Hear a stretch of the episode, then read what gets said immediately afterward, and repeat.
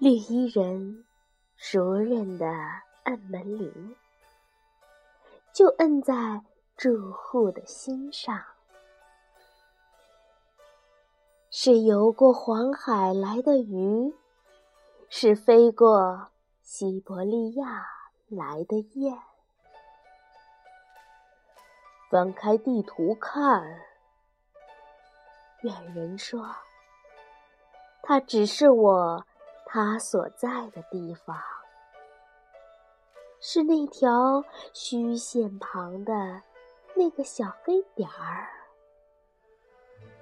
如果那是黄金的一点，如果我的座椅是泰山顶，在月夜，我要你猜，你那儿准是一个孤独的火车站。然而，